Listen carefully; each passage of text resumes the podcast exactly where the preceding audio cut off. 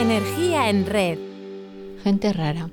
La película Las nadadoras que estrenó Netflix en noviembre de 2022 narra la experiencia de Yusra Mardini y su hermana al cruzar el Egeo en un bote de goma abarrotado de personas que como ellas huían en 2015 de Siria. Ellas eran de las pocas personas que sabían nadar. Yusra tenía 17 años y mucho, mucho miedo cuando la embarcación zozobraba, y para poder llegar a la costa se tiró al agua, aligerando así el peso de la embarcación y empujarla hasta la orilla. Aprovechó su fuerza y la puso al servicio de los demás en una situación límite.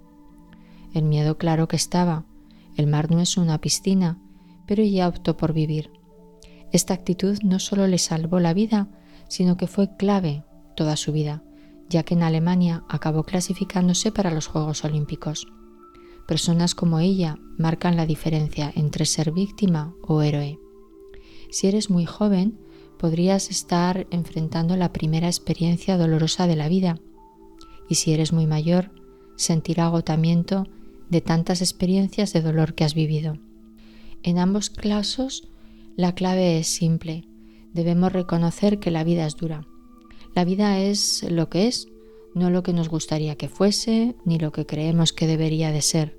La vida es una sucesión de batallas, como dice Russell Crowe en la película Gladiator. A una amiga a la que le diagnosticaron esclerosis múltiple me decía que no cabe preguntar por qué a mí, porque lo mismo sería preguntar por qué no a mí, y se reía diciendo que por mal que le viniera el diagnóstico, la enfermedad estaba ahí.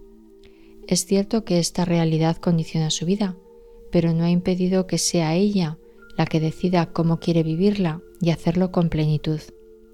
Ante realidades como estas nos podríamos hundir, pero podemos preguntarnos, como hacía Víctor Frank, psiquiatra autor del libro El hombre en busca de sentido, a sus pacientes deprimidos que ¿por qué no te has suicidado todavía?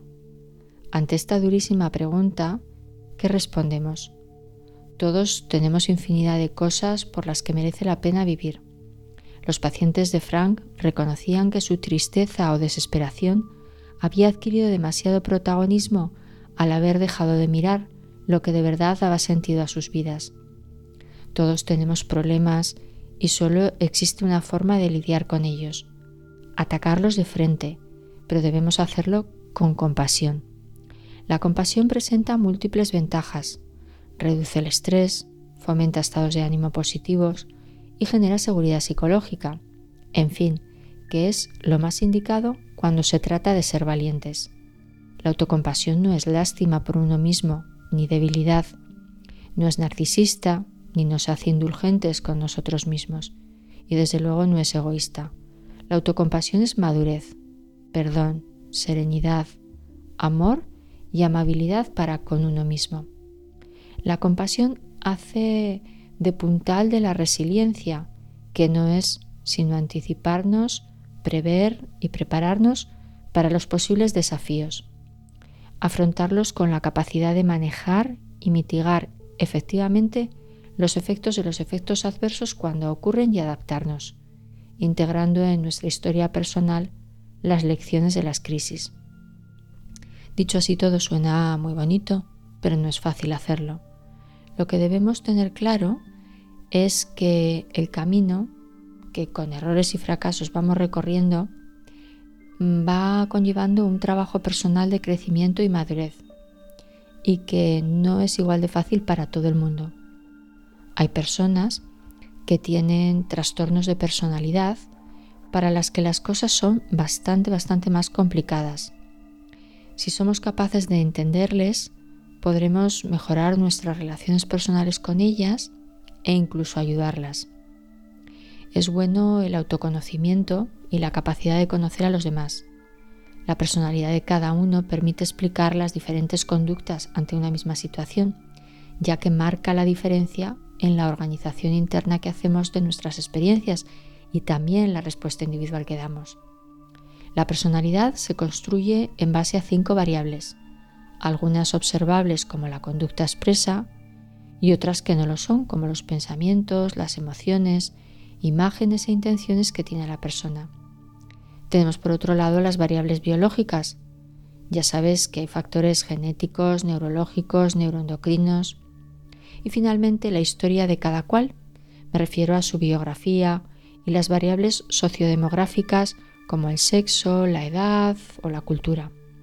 El conjunto de estas variables nos permite hablar de cómo somos desde un punto de vista cognitivo, cómo es nuestra expresión afectiva, cómo nos percibimos a nosotros mismos y cómo nos autorregulamos, comportamos y relacionamos. En nuestros entornos encontramos personas como Yusra, auténticos héroes, pero también nos encontramos con otras que no entendemos, que nos asustan, evitamos o incluso estigmatizamos comentando en círculos próximos que son raros, histéricos o miedicas. Incluso de personas que llevan a cabo un acto valiente, llegamos a decir que están locos. Hacemos estas valoraciones de manera gratuita porque no entendemos que lo que hay detrás son personas con trastornos de personalidad que les producen perturbaciones emocionales, afectivas, motivacionales y de relación social. Estas personas, que no son capaces de hacer una introspección y tomar contacto con sus propias emociones y mucho menos tienen capacidad para conectar con las de los demás, no son nada empáticas. Su comportamiento está alterado. Pueden ser muy impulsivas, agresivas o sufrir alteraciones del humor según su trastorno de personalidad. Los trastornos de personalidad son difíciles de diagnosticar y no es fácil de explicar a quien lo sufre porque es como etiquetarte con algo problemático que se puede vivir como descalificativo y con mal pronóstico. Pero es necesario que la persona afectada y su entorno próximo sean conscientes de las dificultades persistentes en las relaciones personales para así adoptar una postura activa y poder ser más adaptativos y funcionales. Estamos hablando de algo más común de lo que imaginamos. Se estima que la prevalencia en la población adulta está entre el 10 y el 15% de trastornos de personalidad, me estoy refiriendo. De modo que en un grupo de 10 personas, una o dos puede tener un trastorno de personalidad y es bueno saber algo al respecto, porque las cosas pueden ser muy complicadas en el grupo. Los trastornos de personalidad los agrupamos en tres grupos, A, B y C. Voy a tratar de explicarlo en este y en los dos próximos podcasts de la manera más práctica posible. El grupo A está compuesto por personas que podríamos decir que son raras y excéntricas.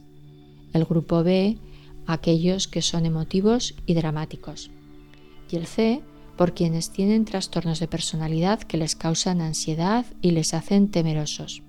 Si quieres profundizar en la materia, puedes consultar la última revisión del texto de la quinta edición del Manual Diagnóstico y Estadístico de la Asociación Americana de Psiquiatría, el DSM-5TR, que se publicó en marzo de 2022. Pero si no eres profesional de la psicología o de la psiquiatría, puedes echar un vistazo cinematográfico a personajes que bien podrían enmarcarse dentro de alguno de los subgrupos de los trastornos de personalidad. Hoy te voy a hablar del grupo de los raros y excéntricos en el que encontramos a personajes paranoicos. Son personas suspicaces y muy desconfiadas que piensan que el mundo entero tiene un complot en su contra. La reina de corazones en Alicia en el País de las Maravillas o el personaje de Hitler en la película El hundimiento pueden ser unos buenos ejemplos. Relacionarnos con estas personas no es nada fácil, pero va a ser muy fácil que nos encontremos algún día alguno. En el mundo laboral hay trabajadores que se sienten acosados y denuncian su situación a los servicios de prevención o a la dirección del centro.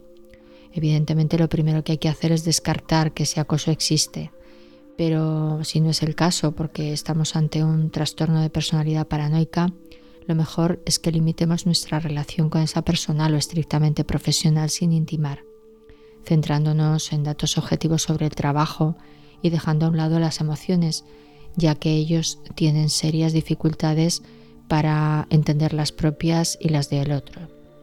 Un profesional de la psicología les ayudará a reducir su sensibilidad a las críticas y a salir de su retraimiento, entrenando habilidades sociales como la escucha activa, empática, asertividad, comunicación verbal y no verbal, resolución de problemas o gestión de conflictos, y lo hará acercándose poco a poco, ganándose la confianza de la persona ya que es la única forma de abordar su forma distorsionada de ver las cosas, que es muy diferente a los demás y a la propia realidad, y solo así podrá trabajar el manejo de las relaciones personales. Pero bueno, hoy vamos a dejarlo ya y seguiremos otro día para ir viendo que lo que llamamos gente rara solo son personas con un trastorno de personalidad con el que deben lidiar. Gracias por estar ahí y poner tu energía en red.